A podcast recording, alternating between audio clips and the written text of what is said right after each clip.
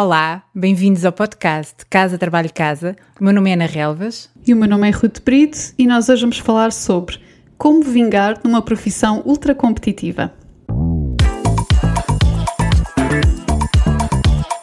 Casa Trabalho Casa, o podcast sobre carreira que ousa quebrar o ciclo.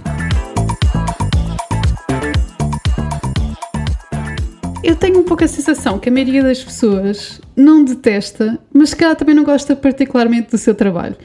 E eu acho que poderá ser ou porque não sabe o que é que gostaria de fazer, mas está se calhar um pouco confortável como as coisas estão, ou então porque acha que aquilo que gostaria de fazer é impossível. Mas será mesmo? Eu sei que há muitas profissões, especialmente em Portugal, que somos um mercado pequeno, que, entre aspas, não dão dinheiro ou que é preciso nós chegarmos mesmo ao topo da profissão para realmente ser rentável. E nem todos nós temos o mesmo nível de ambição na carreira, o que é, o que é ok. E, por outro lado, todos passamos uma boa parte da nossa vida no trabalho. E é por isso que eu acho que se algum, algumas pessoas que querem realmente fazer esta opção de perseguir o sonho, independentemente de quão difícil seja, e particularmente nestas profissões em que é mesmo, mesmo, mesmo difícil vingar. Estou a falar, por, exemplo, de profissões artísticas, de ser jogador de futebol, uh, uh, sei lá. Se calhar vale a pena avaliar se é mesmo para seguir o sonho e se é, então, depois de tomar uma decisão, ter aqui algumas ações mais, mais firmes, não é? Os próximos passos mais, mais firmes. Deixa-me só dizer uma coisa sobre o sonho e sobre o propósito porque eu tenho várias pessoas que falam comigo muito inquietas porque ainda não descobriram o propósito, ainda não descobriram o sonho. Ah, eu costumo dizer: não tem mal nenhum, é completamente normal. Eu não acredito muito nesta, nesta história do, do propósito e às vezes acho que é uma manobra de marketing do desenvolvimento pessoal. Mas pronto, mas não há mal nenhum em as pessoas não terem um propósito, um, um sonho de carreira. E eu lembro-me de uma das coisas que tu disseste num dos primeiros episódios, que a nossa carreira no fundo é uma sequência de projetos. E eu gosto desta ideia, nós vamos tendo missões, vamos tendo projetos que nos entusiasmam e estes vão se transformando com a vida e com o nosso próprio crescimento eu sinto isso, não é? Eu queria ser astronauta, depois fui engenheiro aeroespacial, depois eu, eu, já passei, já tive tantos sonhos, entre aspas, e todos me satisfizeram e, e, adorei sempre o meu trabalho e não, e não estou presa a isso. E neste momento estou, estou-me a preparar também para outros, para outros propósitos e para outros sonhos, mas não há mal nenhum. Portanto, aquelas pessoas que nos estão a ouvir e que dizem, mas eu não tenho um propósito e um sonho, está tudo bem, não há mal nenhum. Uhum. Mas para aqueles que têm, o que é que temos a perder se seguimos o sonho, Ruth? O que é que temos a perder se seguimos o sonho? Exato, eu acho que se calhar não há, especialmente para quem está em início de carreira, não há assim grande coisa a perder. A única coisa que podemos perder é um custo de oportunidade. Ok, podíamos estar a fazer outra coisa qualquer que podia ser mais rentável no início, mas também se é uma pessoa que tem realmente uma motivação e um sonho muito forte, se não está a trabalhar naquilo que gosta, também não está a perder, não está a perder grande coisa, não é? Mas mas pronto, isto, falar disto é fácil, não é? Falar disto é fácil, mas depois o, o fazer. Falar é fácil. falar é fácil, mas é por isso que tu hoje vais-nos propor sete ações concretas para uh, ajudar a quem, como tu também, não é? Decidiu uh, perseguir o sonho. Há certas pessoas que se motivam quando, quando têm um desafio muito, muito difícil, é que as pessoas dizem mesmo, ah, isso é impossível. Há pessoas que, quando lhes dizem que é impossível, têm aquela, mesmo aquela garra do, ah é? Então pera, vais ver. E, e eu acho que isso é, é uma postura interessante. Pode ser difícil, mas há sempre pessoas que já conseguiram, não é? Portanto, a primeira coisa que nós podemos fazer é aprender com quem já conseguiu. E como? Ler biografias, ler entrevistas, documentários, estudar histórias de empresas, o percurso de pessoas que realmente chegaram ao topo na sua carreira e também aprender com, se tivermos acesso a essas pessoas, aprender com mentores. Portanto, a primeira dica é aprender com quem já conseguiu. A segunda é rodear-nos das pessoas certas. Muitas vezes, quando nós escolhemos traçar um, um, caminho que é mais difícil, vamos precisar de ignorar opiniões, uh, ignorar muitas opiniões e muitas vezes as opiniões que uh, não são favoráveis acabam por ser mesmo as da família e dos amigos próximos porque estão preocupados connosco, não é? As pessoas têm receio de arriscar e tendem um pouco a pressionar-nos para apostarmos naquilo que é mais seguro. E eu acho que a maioria dos conselhos que andam por aí, seja de amigos, família, na internet, acabam por ser um bocadinho mais conservadores, porque a maioria das pessoas são conservadoras. Portanto, número um, aprende com quem já fez. Número dois, rodeia-te das pessoas certas. O número três, e na sequência destas duas, é procurar feedback honesto. E muitas vezes, lá está, o feedback honesto não é o dos amigos. A nossa mãe vai sempre achar que tudo o que nós fazemos é maravilhoso, que nós somos mesmo bons, não, se calhar não vai ter grandes críticas. Uh, portanto, procurar feedback brutalmente honesto e muitas vezes não é nos nos sítios que nós procuramos porque temos tendência a ir a pessoas que nos vão validar e não pessoas que vão desconstruir. Ou então o contrário. Ou então, ao contrário, aqueles que não querem que nós arrisquemos dizem: Não, olha, tu não és, não é? E conseguem começar a, a criar um conjunto de obstáculos. Mas sim, mas eu percebo o que estás a dizer. Certo. O ponto seguinte é nós certificarmos que somos realmente bons, sermos realistas quanto às nossas aptidões, ao nosso potencial de de aprendizagem e de evolução. Porquê? Porque numa profissão em que é difícil vingar e que só as pessoas que estão no topo é que conseguem uh, rentabilizar, temos que realmente ter o, o, talento ou o potencial de crescimento para, para que as coisas resultem. Porque, por exemplo, por mais que eu quisesse, eu não queria ser uma cantora profissional.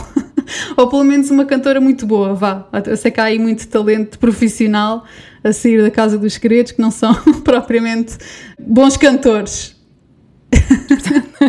para vingar numa profissão que só por si já é difícil, realmente temos que nos certificar que somos bons. Se não somos, então temos que investir obsessivamente até, até sermos. Podemos, podemos ter um, um hobby à parte de, de, daquilo, daquilo que queremos realmente fazer, mas não mais que um. É, é possível, é mesmo preciso uma dedicação extrema, é preciso um foco extremo, é preciso estar focado a toda a hora, continuar sempre a evoluir, ler mais, trabalhar mais, estudar mais, pensar mais que os outros. Acho que é necessário sacrifício. Há uma pergunta, há uma pergunta que, que eu às vezes faço, que é o que é que estás disposto a abdicar? Certo.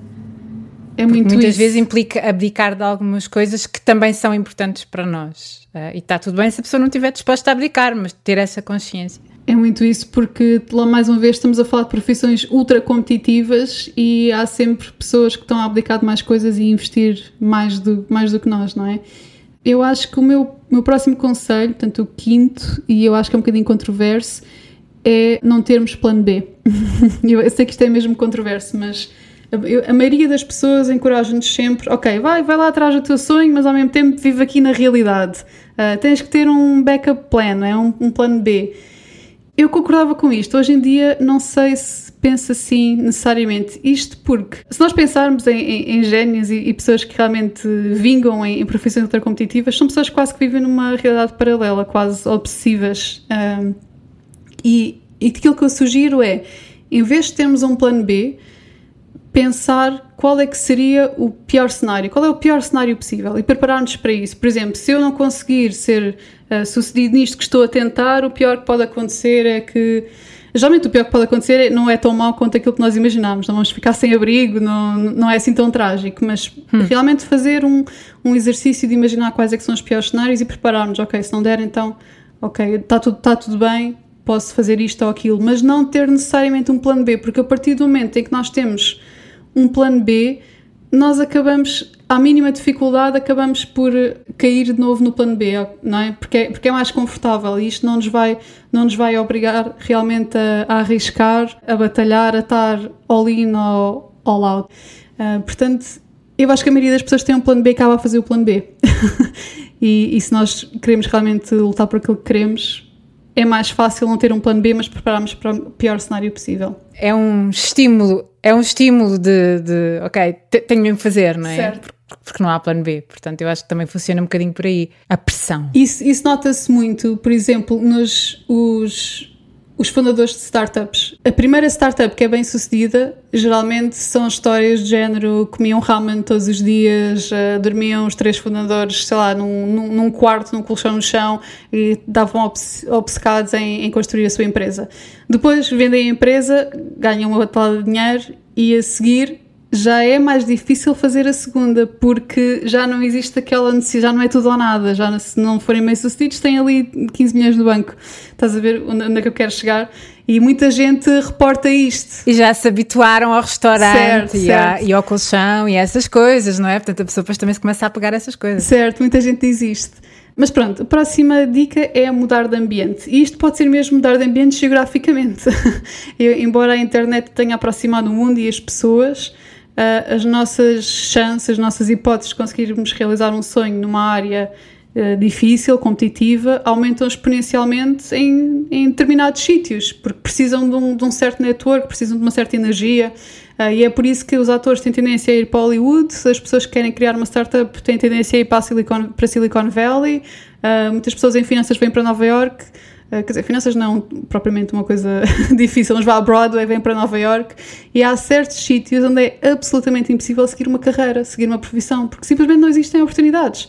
E portanto, há outros sítios onde é possível, mas estamos lá está, limitados pela dimensão do mercado. É aquela história do peixe grande no aquário versus o peixe pequeno no oceano, não é? Um peixe pequeno no oceano pode estar a competir com mais pessoas, mas tem mais oportunidades de aprendizagem. Uhum. E o peixe grande uhum. num aquário, lá está, só existem um ou dois lugares disponíveis uh, e não existem tantas oportunidades de, de aprendizagem. Uhum. Talvez aqui para terminar, a última coisa que eu recomendaria seria experimentar coisas diferentes Uh, há pessoas que têm realmente um, um, um sonho de criança e, e, é, e, sabem mesmo que é aquilo. E há pessoas que têm, um, que têm vários interesses diferentes, ainda estão a descobrir, e eu acho que o início de carreira é mesmo a, é mesmo a altura certa para correr riscos, ganhar exposição a, a pessoas, situações, posições diferentes, áreas diferentes. Eu, por exemplo, sempre soube que aquilo que eu queria era abrir uma empresa minha só não sabia era de quê, uma empresa de quê. Sabia que gostava de construir uh, empresas e realmente experimentei várias coisas. Muitas, hum. muitas falharam e eventualmente descobri uh, o que é que eu queria mesmo fazer, mas tive muitas coisas pelo caminho, fiz, tive em posições diferentes, aprendi áreas de negócios diferentes e acho que o início de carreira, quem tem essa oportunidade ou esse privilégio é mesmo, ah, é mesmo a altura ideal para, para fazer isso. Nós também temos um episódio logo no início não foi, nunca é tarde demais para mudar de carreira, portanto também não é para a pessoa não estar no início de carreira que também não pode pensar nisso, sendo que existem outros constrangimentos, mas nós nesse episódio falamos sobre isso. Ok, Ruth, boa, sete dicas para, sete ações concretas para seguir o sonho. Mais uma vez deixamos o, o, o, desafio de partilharem connosco os resultados que estão a obter com algumas destas dicas que nós, que nós partilhamos aqui, que nós gostamos de saber histórias, isso também nos inspira uh, e alimenta as nossas histórias para, para os episódios. Obrigada por nos ouvirem. Continuem a ouvir-nos no, no Casa Trabalho Casa ou nas vossas apps de podcast. Podem-nos deixar uma review no Apple Podcast, não é? No Apple Podcast, que isso, que isso é importante para nós. E uh, boa sorte a perseguirem os vossos sonhos. Pode ser só, pode ser o sonho para a vida, ou o sonho para o próximo ano, ou o sonho para o dia de hoje, está tudo bem. Então vá, até à próxima.